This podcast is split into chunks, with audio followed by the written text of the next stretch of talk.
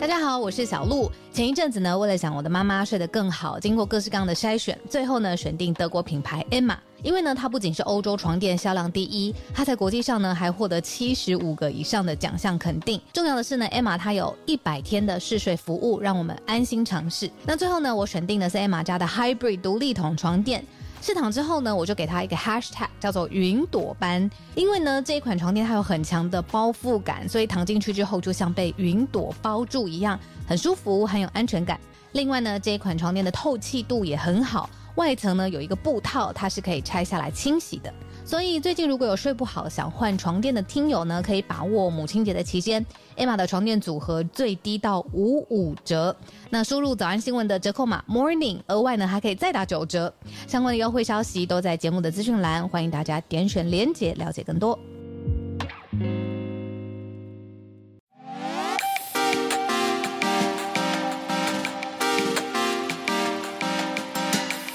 Hello，各位全球串联早安新闻的听众朋友，大家好，欢迎大家来到今天专题节目 Podcast 的版本。我们呢两周一次推出我们的专题，用一整集的节目的时间，好好来聊最近我们觉得哎市场上面呢，话题上面呢，非常非常具有探讨性，而且如果我们好好聊，搞不好会挖掘很多宝藏的。那今天在我身边的两位嘉宾呢，我自己是非常非常喜欢的。题材，他们做的事情呢，在演艺的事业上啊，在创作上啊，还有他们关注的题材上面，是我自己，还有我相信所有的听众朋友都会非常非常有兴趣的。我们今天呢，从在录影的当天刚刚上映的一部电影叫《最后真相》开始聊起。那这部电影呢，大家听到的时候，我不知道，不管你看过了，或是哎看到宣传，或者是哎很有好奇，我都希望大家听完今天这一整集的节目的时候，可以。更了解今天这部电影当中想要带给我们想要探讨的东西。那一开始呢，先介绍一下两位在节目上面的嘉宾，就是来自于《最后真相》的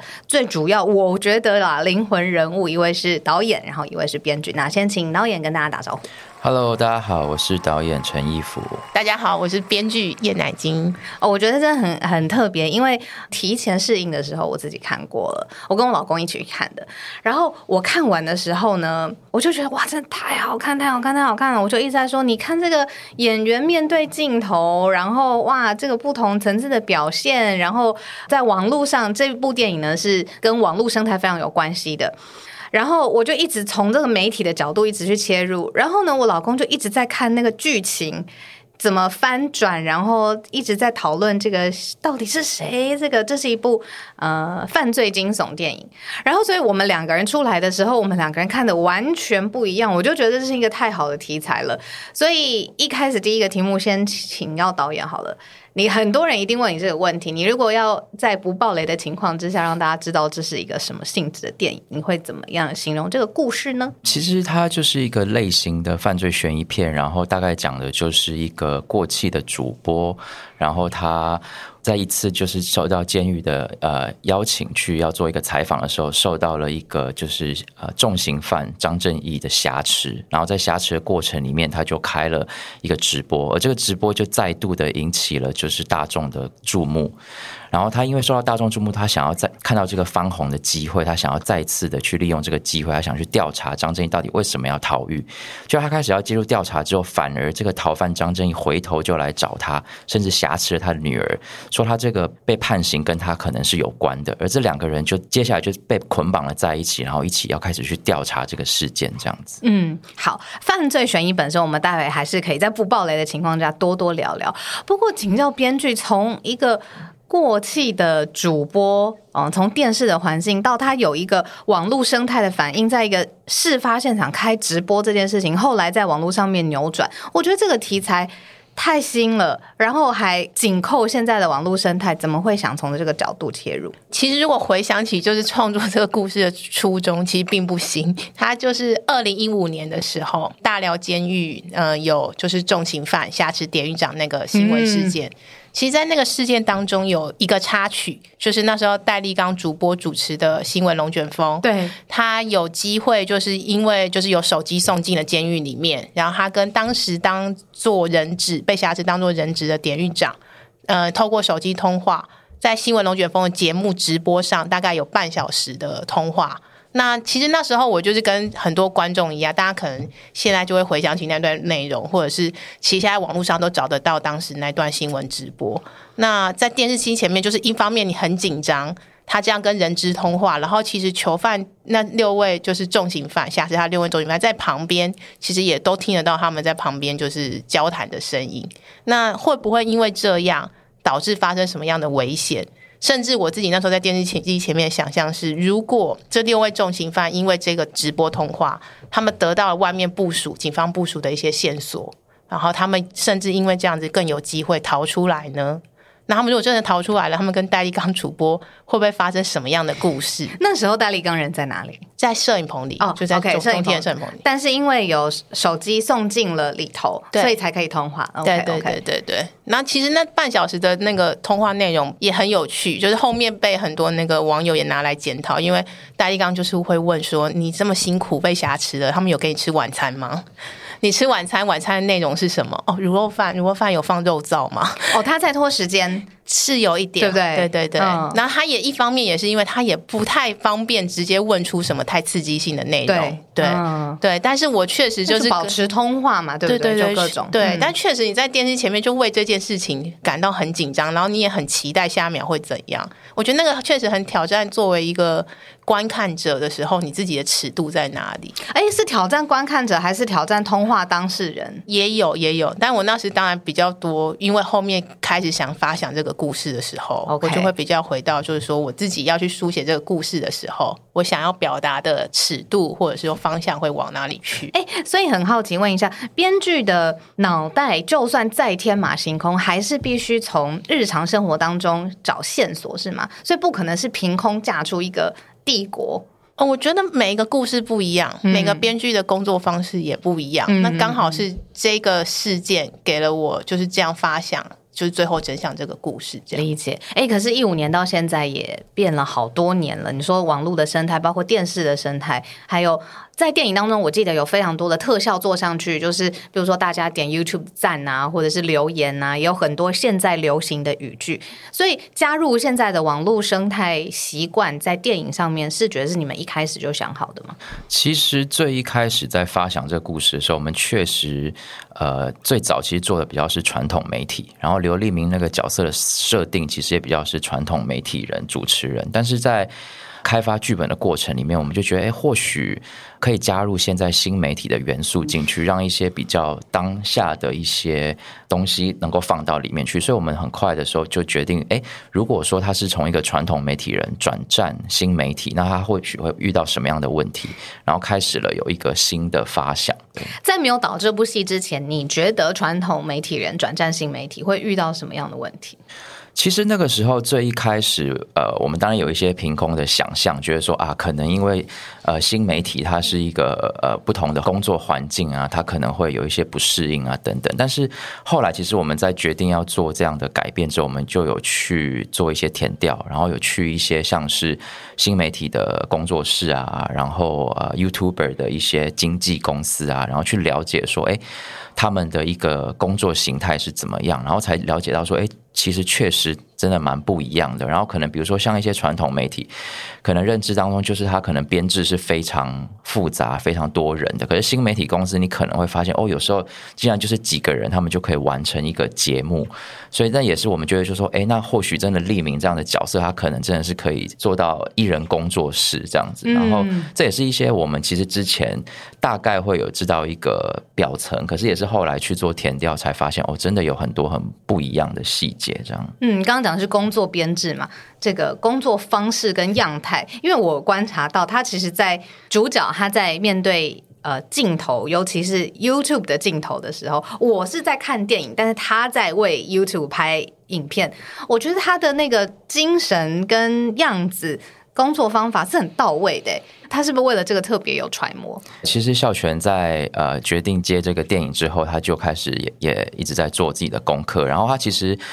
在接到剧本的时候，他其实很很激动。他说，其实他一直想演这样就是媒体人的角色很久了，因为他一直也有在关注，不管是电视上的一些节目啊等等，他都对于这样的一个人设其实非常感兴趣。然后后来他加入了我们之后，也就带他一起去做填调，包括去见一些就是主持人啊，然后刚提到的就是一些主播，其实我们都有跟他们碰面。然后他也是透过观察他们，其实除了在荧幕上面的一个状态，他其实特别去观察他们私底下。就是生活的状态，所以也在我后面，就是他讲话语速特别快啊，然后他觉得就是他们有时候是讲话的语速快过他们可能思考的，就是他其实有时候很多东西是噼里啪啦先讲出来，是，所以这个东西也就是加入了在这个角色里面去，然后所以他自己也投入了很多时间在揣摩线上工作者，是是是，这可是当初编剧想要达成的。嗯，其实应该说，这个随着我们就是修改剧本，然后网络的生态、媒体生态，其实一直跑在我们前面，就是我们也不停的因为这样去做一些修改跟调整。对，最一开始的时候。其实蛮早就设定匿名要有一个从电视转战网络的设定，但其实那时候其实我们一直找不到很好的参考对象，一直觉得说，哎，在电视上当就是争论节目主持人啊，或是名嘴的人，他们的确怎么样去 YouTube 上开始经营他们的频道，在我们可能发想剧本一七年、二零一七年、二零一八年的时候，真的没有什么案例可以参考。那那时候比较多的就是去找 YouTube 的经纪公司去问他们怎么经营。对，但是当我们即将要开始进入拍摄，然后甚至剧本给到校权的时候，生态又变了一轮。已经有了对，像对象。其实我们现在能在这边录 podcast，也是我们 就是真的一开始筹备的时候不会想到的。现在居然已经到了 podcast 的时代。对，没错。那中间还经过了就是疫情嘛，然后 podcast 变成是大家哎很习惯的听觉上面的陪伴。所以后来有找到对象是可以去揣摩或他的工作或转折的吗？有有有，其实包括像戴立刚主播，他自己也有，他对他。现在也在 YouTube 上经营，对对对对。对，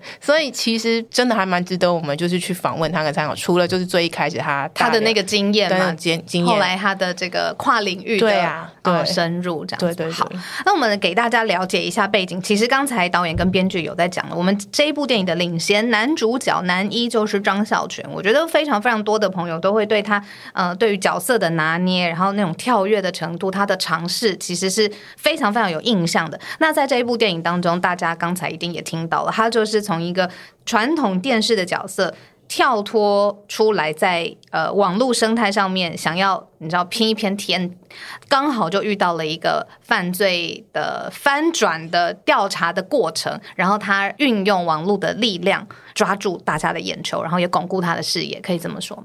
好，那可是导演一开始有说他还是定调这是一个犯罪类型的电影。是对，然后也有想要让大家思考翻转的地方。是，嗯，在跟男主角沟通的时候，哦，因为我知道这是导演第一部长片电影导演，是在跟他他沟通的时候，你要怎么让他说，哎，这个是我想要的，这个你这层次要拿捏好，这个角色应该怎么样怎么样？他跟你的工作默契是怎么样？一开始的时候，当然也会有点。紧张，因为呃，毕竟孝全其实是一个非常有经验的演员，他已经呃演过非常多电影。那其实我这也是我第一部电影，所以其实一开始也会比较战战兢兢，就觉得说，哎，那是不是要怎么样去沟通，可能会大家会更有有机一点。但后来就是认识了他之后，就发现他其实 真的是一个真的很敬业的演员，然后他非常愿意跟创作者一起去讨论，甚至他其实有时候很多，他有时候有一些疑惑的时候，他都会可能晚上就发讯息给我说，哎，这边。你怎么想？他会 他会针对剧本上的揣测，他真的是很很用心。他会有很多地方，当他有疑问的时候，他会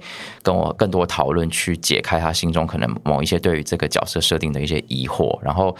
其实，当我们到剧本其实要拍之前，其实我们也还一直有不停的在修改。然后那时候，其实对于刘立明这个角色，虽然有他的呃人设是蛮确定的，但怎么去展现出来这个人物，其实他有很多的可能性。所以，其实我们也是一直在拍的过程里面，跟在筹备的过程里面，在一直在摸索，甚至在其实到开机的第一个礼拜，我们两个都还说。也不太确定这个立名这样到底就是对还是不对，因为我们甚至对其实其实开机前一个礼拜，对，其实到开机的第一个礼拜时候，其实我我们在拍它的部分的时候，其实我都有拍不同的版本，就是让校全去尝试不一样的立名。然后也是大概拍了一个多礼拜之后，我们两个渐渐找到我们心中觉得立名该有的样子。所以我觉得它是一个很有趣的创作过程。虽然说我们心里可能对立名都有。大概的一个基底的想象，可是我们还是觉得它对一个轮廓，但是它还有很多可能性，所以也是边拍的时候，我们其实拍到越后面就越嗨，就觉得说，哎，好像知道利明应该长什么样子了。嗯，那这种不同的利明是怎么去做出差别的？是包括他面对镜头的角度啊，他用字遣词，还是他的口语表达？这种不同个利明是怎么创作出来的？我觉得那时候当时比较不确定的就是，当利明在面对外人的时候，他的一个状态，他到底要有多油条、多社会化，那个东西是我们中间一直在拿捏的。其实有一度可能有一些表演是比较夸张的，可能特别油条，然后有一些可能就是又是特别收敛的，就是我们一直在找那个平衡。当他他面对女儿跟面对外人的时候，他可能状态是很不一样。那我觉得最多在那时候一开始在摸索的是。他到底在外面的时候，他是一个怎么样的刘立明？嗯，那这个时候编剧是不是就可以进来以你原先勾勒的角色去给到建议？对，因为其实我原先勾勒的自己也很挣扎。其实大家想象一下，名嘴或者是说我们讲的这种主播主持人，其实大家想象的话，其实很多不同的样貌，就是包括线上在主主持争论节目，也有很多不同的风格。对，所以其实包括这个。到底说，呃，孝全他诠释的到底刚刚导演说的嘛？要不要油条一点，或者说在新往新三色那方面的用词再重一点？这个都是其实后来很感谢，就是开拍以后，孝全真的来回跟我们讨论。那有蛮多的，就是小动作，其实是孝全最后自己加上去。比如说他在镜头前怎么转身，怎么面对，这些是他自己的。对对对，然后包括他自己最后讲话的那个节拍，开场白当然他那句新闻很重要，真相更重要是既既定的台词，但是到底是怎么去表达他，然后后来他自己加上手势。我觉得他就完全找到了属于刘立明的那个主持风格，所以你们最后对拍板定案的这个刘立明是有共识，就是说对，就是长这个样子。对，哦，太酷了。好，我为什么对于这个题材特别有兴趣呢？因为我也是从就是传统电视，我真的我是新闻环境，而不是政论节目的主持。然后我们从一六一七年的时候就开始试着在网络上面做新闻的内容，我就发现有太多太多。原来成立的工作方法在网络上面是完全被打碎的，但是不见得是一件呃很负面的挑战。它有的时候是拓宽了我们对于我们自己工作的想象，这样子。那负面上面来说，它不是完全没有，也是这部电影上面会讨论到的。其实就是。有的时候，一句话它在网络上面存在的力量，最后很多话变成一个风向，这件事情其实是会改变大家的认知。可能原来是一个中性的事情，但是它被网络上扩散啊，就变成哦，大家都这样子想，然后也给当事人造成压力。这个是你们想探讨的东西吗？先请教编剧好了。应该是说，我们其实创作这个故事的时候，真的没有想要给观众那么大的压力啊。对，大家还是就是把它当做一个类型片，就是说轻松有趣，然后可以让大家在里面动动脑啊，然后轻松有趣，或者是很紧绷哎，这部片 猜猜凶手啊，然后感受一下父女情。不是不是，对，那但但是舆论舆论这方面，确实是因为我们观察到，他主角就是一个媒体人嘛，他就是生活在这样。这样的一个社会一个环境里面，对，那他做出来的报道也一定会引起相对的舆论，不管是攻击他或支持他，对，那我们就是把这些面向都想要尽量丰富的放进去，这样，嗯嗯，再讲细一些好了。我觉得在传统电视的工作环境也。跟听众朋友分享，就是说那些直接的话语，它其实跟主持人本身或创作人本身不会这么近。可是，在网络的生态上面，它就是 直接，你就是看到那些粉丝的留言什么，它可能会改变你的工作方法。好，既然回到导演本身说这是一个犯罪类型片，我跟另外我搭档搭档今天没来，浩尔跟我其实非常非常。爱看就是 true crime 真实犯罪，不论纪录片也好，或者是那种翻转类型，哇，我们这种类型，我们两个人都追到完全不行了。我觉得这一部片的节奏非常非常好。你们在就是翻转这个时间点的设计是是谁决定的？导演还是编剧？其实从剧本创作的角度，当然我们在剧作的时候就已经有尽量的把节奏是能够比较明确的设计出来。那毕竟它是一个类型片，所以其实我们确实在做剧本结构的时候也有比较。呃，注意到这个就是呃剧情的转折跟节奏的呃一个掌握这样子。当然到后面拍摄到后面还有的包括剪接的时候，确实也会做一些呃相应的调整。但是我们从剧本阶段的时候，其实就有在大框架上面去比较明确的希望能够在每一些段落跟章节就有比较做一些明确的转折或者是一些节奏的控制这样子。哎，不好意思，外行的问一下，编剧开创剧本或是在创作的时候，导演这时候就进来了。每个案子的情况也不一样，但是就是我真的就是要的对情况来，就是非常乐于补充，就是导演真的陪着我，就是修改剧本非常久的时间，所以他真的也非常了解这个故事的每一个版本的演变。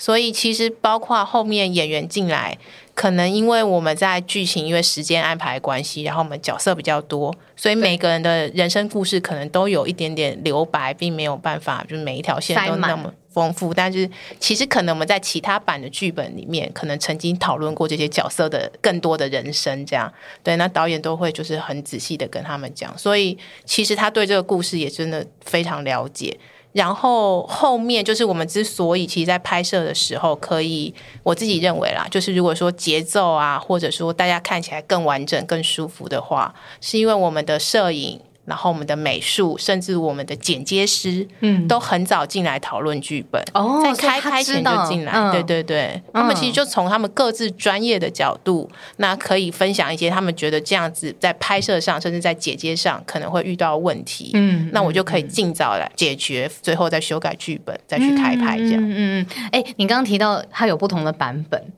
有多少个版本？太好奇了。官方数的是二十三嘛，实际应该更多，对吧？傻眼了。好，刚才编剧点头。好，我们再继续抛一些就是吸引大家的点。好了，其中方玉婷，我们待会晚一点来聊，因为可以跟两位分享，就是方玉婷也是算是早安新闻听众非常非常喜欢的一位。呃，很亮眼的呃演员这样子。另外，我自己观察到有让我吓到跟惊艳的是安心雅这个角色，就是她的老态，她的沧桑感，但是她有一点潮流的说话咬字，把我稍微拉回了现实一下。但是我如果只看着她，我是可以看到她很哀伤的眼神，很支持她的亲人的样子。怎么选到安心雅？其实姐姐这个角色确实，我们当时一开始也不太确定有谁是最合适的人选啊，因为呃，我们确实因为它本身还是一个商业类型片，所以我们还是有考量说，哎。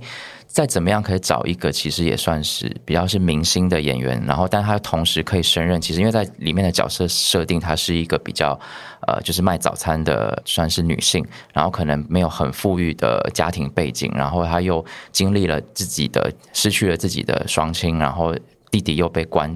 所以他其实要有一点这种很很接地的一种沧桑感。可是他，我们又希望他其实可以是一个明星演员。然后后来，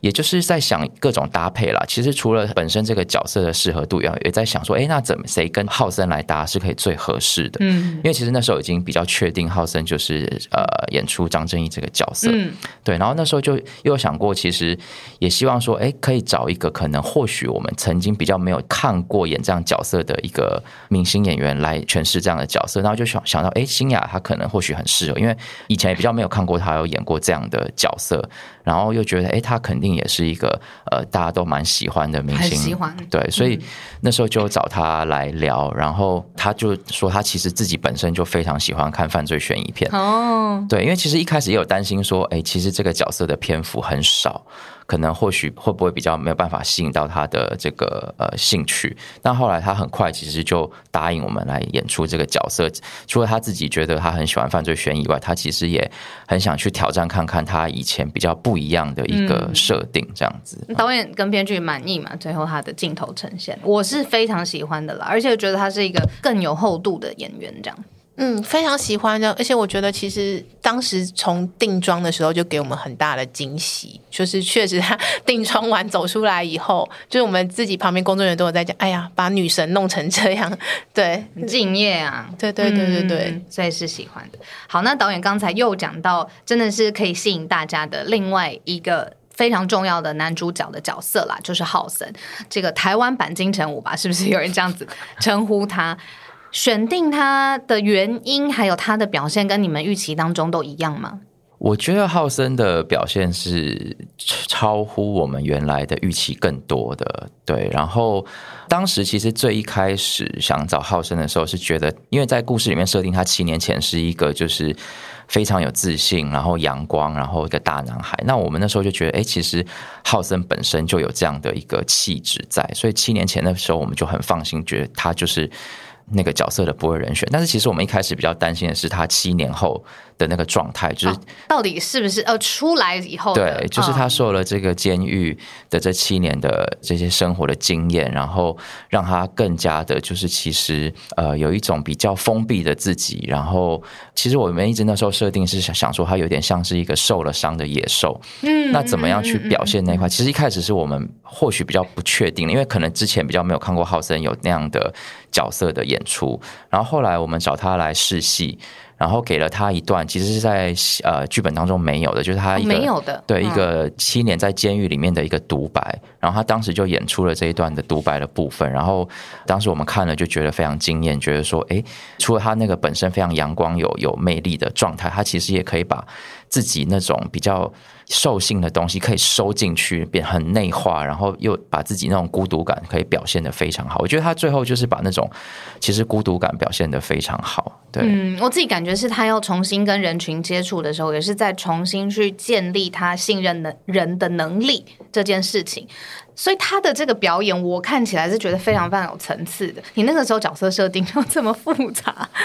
是吗？其实张正义的角色设定也也真的很复杂。应该是说那时候就想象刘立明跟张正义某种程度要做一个对照组，那大家可能是跟着刘立明去看他的变化。但是就是在看张正义的变化，对刘立明那边可能是让他经历这个比较外显的新闻事件，去看刘立明怎么面对处理这个新闻事件，然后因为这样子有什么样变化。对，但是张正义这个角色，可能是我们随着他就是这个事件越慢越来越多，慢慢挖掘的是他到底七年前。发生了什么事情导致他走到这个遭遇嘛？那比较是张正义反而是要反过来慢慢的挖掘去认识他，对，是希望他们两个观众看他们两个角色确实是有一个对照跟变化。那其实，在正义这一块，他就确实就也有他就是难诠释的地方，要让大家慢慢发现他一层一层好像还有些什么，还有些什么这样。嗯，我昨天呢，因为要准备这则访问，我就一直在想说，到底要怎么在不把结局揭露的状况之下，正义有点可惜。我觉得在剧本上面，最后的这个结局上面，这是你想要勾勒的，还是你觉得这个是哇，这个翻转的必要性？是，确实是想要让他这个角色的。最后的这个落点有有一个这样子的，不管说观众看完会感到心疼他，对对对，或者是会为这整件事情感到有更多的感触，对对，确实是希望他这个人物的落点可以达到这样子的功功用跟情绪，这样理解。好，那一路聊下来呢，这几个都有点沉重哇！你看过气的主播，然后要到这个转战新闻圈，哇，犯罪故事又复杂的受伤的野兽啊，安心雅从了一个女生变成一个沧桑的姐姐，可是中间有一个。亮点，我们聊聊方玉婷。呃，早上新闻第一次，因为一我们一直是线上听众，我们在疫情这个节目才才诞生的这样子。我们第一次跟大家一起实体的见面，就是去看他的上一部的作品，这样。然后大家出来就哦，对他的这个纯真，然后对他的对于镜头跟大人之间的互动，觉得很好奇。我们也请了导演跟大家一起聊聊，发现大家对于小孩子演戏是很好奇的。那个时候，当时的导演也是我们的好朋友，有说他觉得教小孩子戏是一件很有成就感的事情，因为他没有任何过去的经验跟包袱，他可以完全接受你给他的。那这件事情有发生在你跟玉婷之间的互动？就是玉婷真的是一个非常聪明的小演员，嗯，然后。我觉得他是一个很容易有信念感的人，对，就是当你把一些你认为这个角色他该有的一个样貌，跟他会做的一些动机，能够比较明确的告诉他之后，他其实是很快的可以吸收的。因为我觉得跟小朋友演员就是合作，其实有时候是很有趣，但有时候也有可能是很 很困难的、很失控的，对，就是因为。他们可能有时候他们的一些语言的逻辑可能会跟我们稍微还是有一点点不一样，然后可能也是需要让他们怎么样去呃理解。但是刚好我觉得玉婷的年纪也是到了一个，就是她其实已经在慢慢成为一个成人的阶段，所以她其实沟通起来其实很流畅。然后她又是一个特别有容易有信念的人，所以当你把一个环境跟一个情境给她的时候，她其实很快的可以进入跟相信那个情境里面。对，就比如说，嗯，我觉得像在这一部戏跟在上一部就是《美国女孩》里面，她其实两次都是饰演一个女儿的角色，但是其实在这两部戏里面，她跟爸爸的关系其实非常不一样，对，不一样，完全不同嘛。那我觉得他像我们在这一部，其实当时我给他的一个方向其实会很简单，就是说我希望你跟就是孝全的这个父女关系是像朋友一样。那其实当有这个 keyword 像朋友之后，他就很快的可以把这段关系能够带进去。因为其实第一次他有来试戏的时候，其实他第一次试戏。因为那时候其实美国女孩还没有出来，其实我也不认识玉婷。然后当时当然就有就是 casting 的导演跟我推荐她，然后就是说她非常棒。但第一次试戏之后，其实我那次我有一点就觉得，哎，好像还好哎，因为那时候她可能比较没有到接受到就是我们想要的那个父女关系的状态。但是那时候又觉得她其实拍她的时候，其实她是有魅力的，不然想要再试一次看看，或许是在沟通上面有一些。没有那么明确。后来我他第二次来，我就说：“哎，你就不要把他当成是你爸，你把他当成是你朋友。”然后我们就试了其中剧本的一段戏，试完之后就完全不一样。我就当下就觉得：“哎，那他真的是不二人选。”懂，表现力很好。但这个妇女党这一条线在整个故事里面的重要性是什么？应该说，其实本来就希望，因为。利明的老婆就是这个节目的制作人，对他其实确实就是比较早就离开了，就就是在他的家庭嘛，他们就比较早过世了。但利明在人前，他还是维持一个比较外面的武装对也好工作的样子，他还是维持一个比较就是就有一个还是有个形象在嘛。那可是又想要表现他其实心里还是有对这件事情，老婆离开，其实他一直有一个失落的。所以女儿在这中间，就是她用她的方式去照顾爸爸，然后希望就是让大家明白，就是说，哎，其实这个利明这个男人，他还是很需要被照顾的，只是说现在照顾他的老婆不在了，现在就是女儿女儿来带对来扮演这个照顾者的角色。那也因为这个设定，所以让他们的父女互动比较不像传统的父女互动。女儿其实比较像一个照顾者，然后女儿比较像一个吐槽者，对，叮叮咛爸爸这样，嗯嗯，对对对。好，那我这边要稍微讲一个，不好意思，没有任何不礼貌的意思，我们就讨论一下作品，因为我非常喜欢这部片，然后我就跟很多朋友说，赶快去拿 手印，赶快去拿，赶快去看。结果出来，我有听到一位我自己也觉得，哎，他怎么会有这样子想的朋友，刚好在两位。你们在的时候，跟两位讨论一下，就是说这个悬疑的犯罪的紧绷感，每次好像玉婷一出现的时候就会缓和一下，这样对你们来说是原先设计好的，还是是一个意外的效果？你们希望他出现的时候，观众可以舒缓一下，是吗？确实，在剧本阶段的时候，到后面开始建立了他们这个父女的这种朋友关系之后，我们确实就是希望能够把一些比较轻的元素加入到这个犯罪悬疑里面去。那其实，因为我前一部拍的作品，它确实就是一个比较沉重的犯罪悬疑。然后在做这一部的时候，就是有希望说，哎，或许可以加一些比较轻巧的东西进去，是可能之前没有尝试过。然后那时候就是在不停的修改之后，我们就发现，哎，可以把这个部分加在就是呃珍珍这个角色，就是方玉婷所饰演的珍珍这个角色身上。当然，我觉得最后出来的那个轻巧的程度是比我们在写剧本的时候，我感觉还要再多一点的。因为我觉得那可能也是跟演员的互动跟表演，然后有让这个部分让它再更加强。其实本来或许预期那个轻的东西没有那么的那么的多，但是结果在整个剪出来之后，我觉得是比原来的那个轻巧的东西是更多了一点。听你的意思是加分。对，当然，当然，当然，当然是加分。对啊，很多次我都觉得，就是玉婷的那个效果，就是我们自己后来也有在电影院里面跟观众一起看嘛。嗯，那确实我们都发现，玉婷出来的时候笑声会很多。对，对，这确实不是我们本来在剧本的时候有这么大，大家可能莞尔一笑，但是我们在电影院听到，大家真的放松了，对，蛮蛮开怀大笑的。理解，对，我们也是有点惊喜这样。好，我们讲了一轮所有最主要的演员，那钟瑶不说，因为我。跟仲有私交，我觉得他非常非常美。这个我我一出来我就已经跟他说了。那我们讲完一轮的这个演员的表现，最后聊聊就是导演跟这部片的累积多年的辛苦历程吧。这部片就悬疑延宕了五年，是不是？中间还有疫情，这这一段时间发生什么事情？我们花最长的时间就是在就是剧本开发的这个过程。那其实不好意思，我稍微打断一下，因为我们太多人会喜欢这个名词解释了。剧本开发实际上面来说在做什么？剧本开发基本上就是我跟编剧，然后我们就是不停的夜战的，就是那二十三版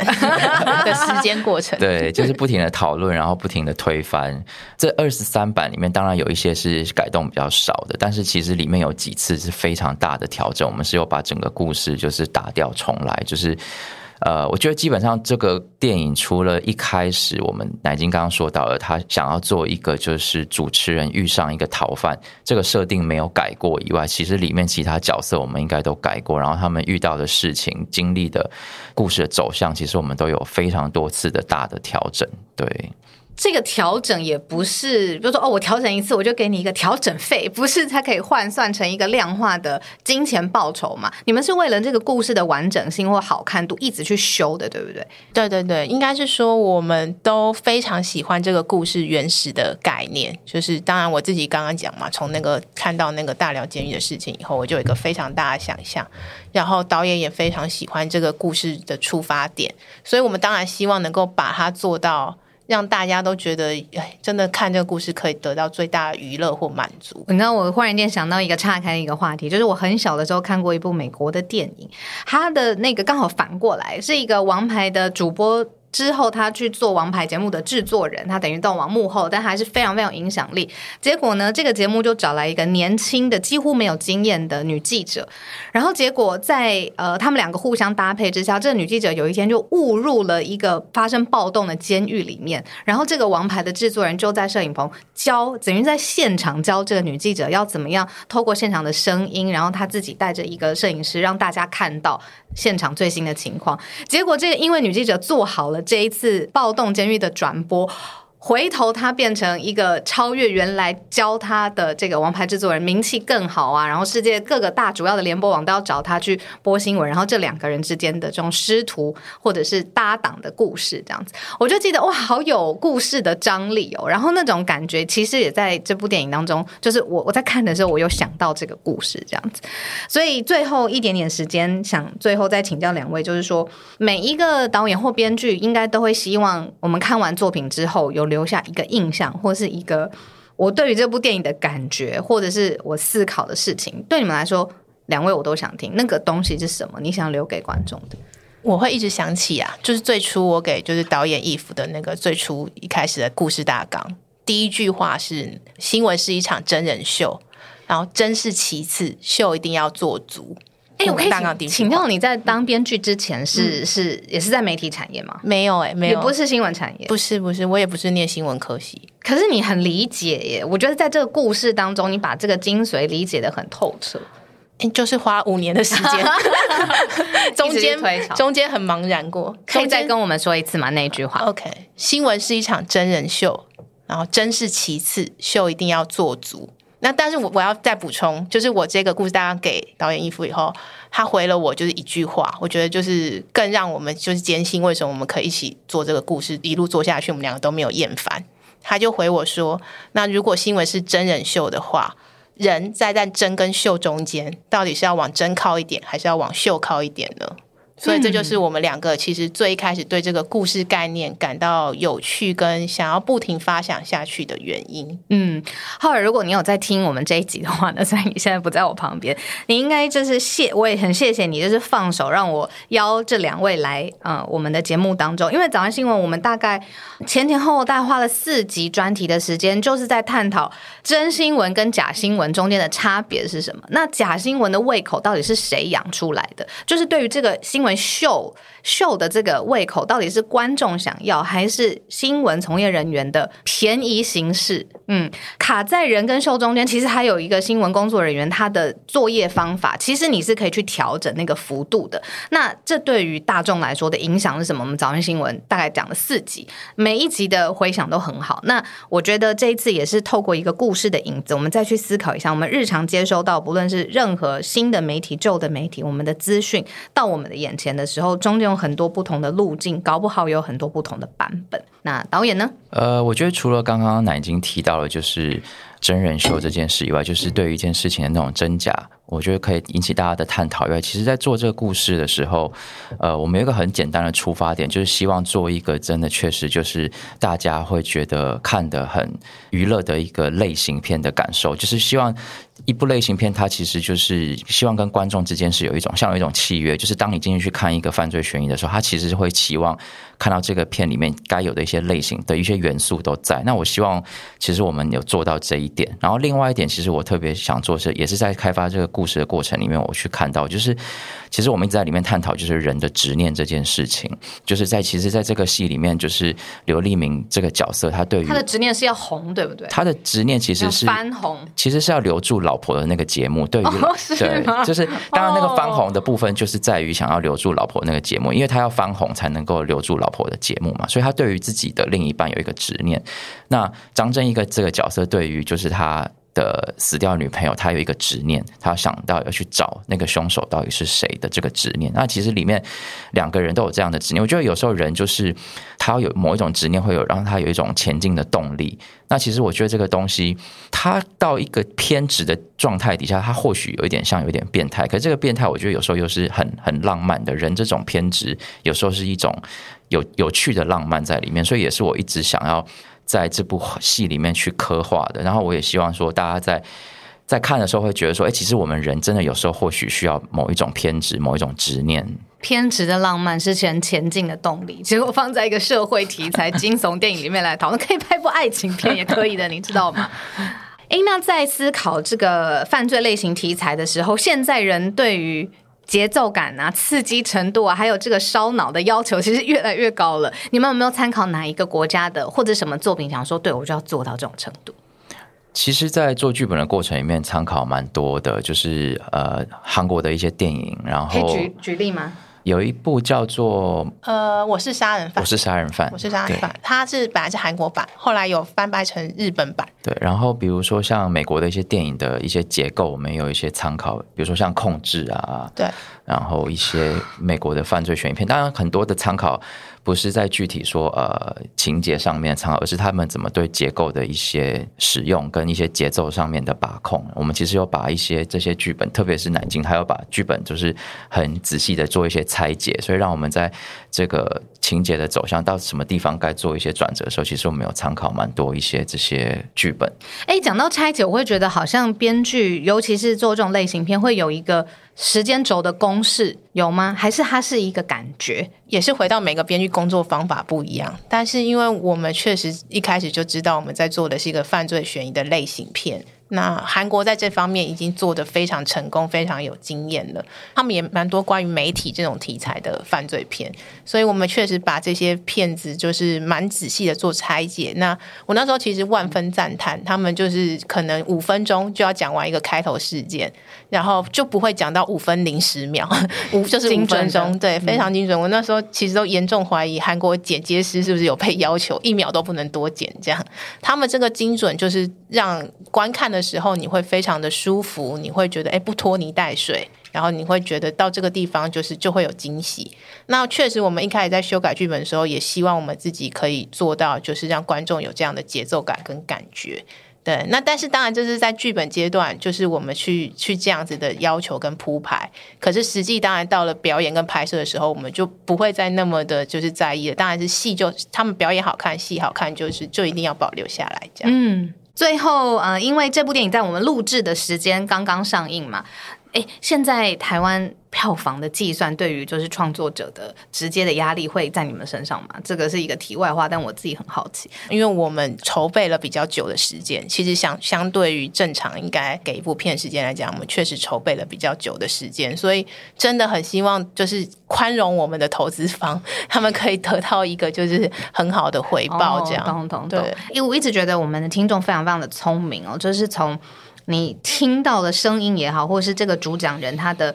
嗯用字，他怎么样去呃堆叠或者去架构他的理念的时候，大家是可以听出这个感情的。我今天的感觉就是，我今天现场来宾两位对于他们自己的作品投注了非常大的心血。那我自己本身是很喜欢。这部电影的，我也觉得台湾能够拍出这部电影，我非常喜欢。你如果对于犯罪的类型，或是对大众的媒体也非常有兴趣的话呢，这部片到《最后真相》啊，希望大家也可以用实际的、非常非常好的，就是花时间的方式，有效率去体验一个云霄飞车的翻转，然后带给大家更多的思考。今天特别谢谢《最后真相》两位导演跟编剧来到现场，那也谢谢大家收听我们全球串联早安新闻 Podcast 的特别节目。我们下周同一时间再见，大家拜拜。